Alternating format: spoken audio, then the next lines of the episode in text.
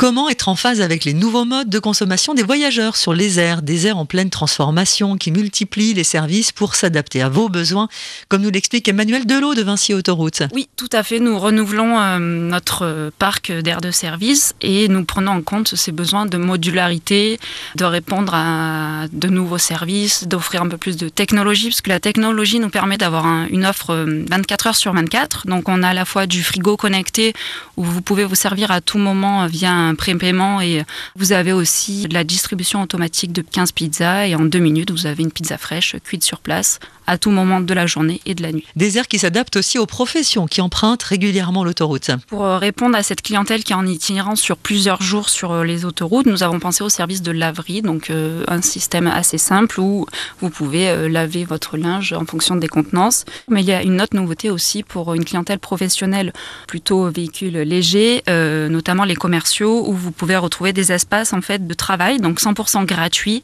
équipés de Wi-Fi, d'équipements de visioconférence qui permettent de faire une pause et aussi de travailler sur les aires de service. Vous retrouvez la carte interactive des aires sur le site vinci-autoroute.com.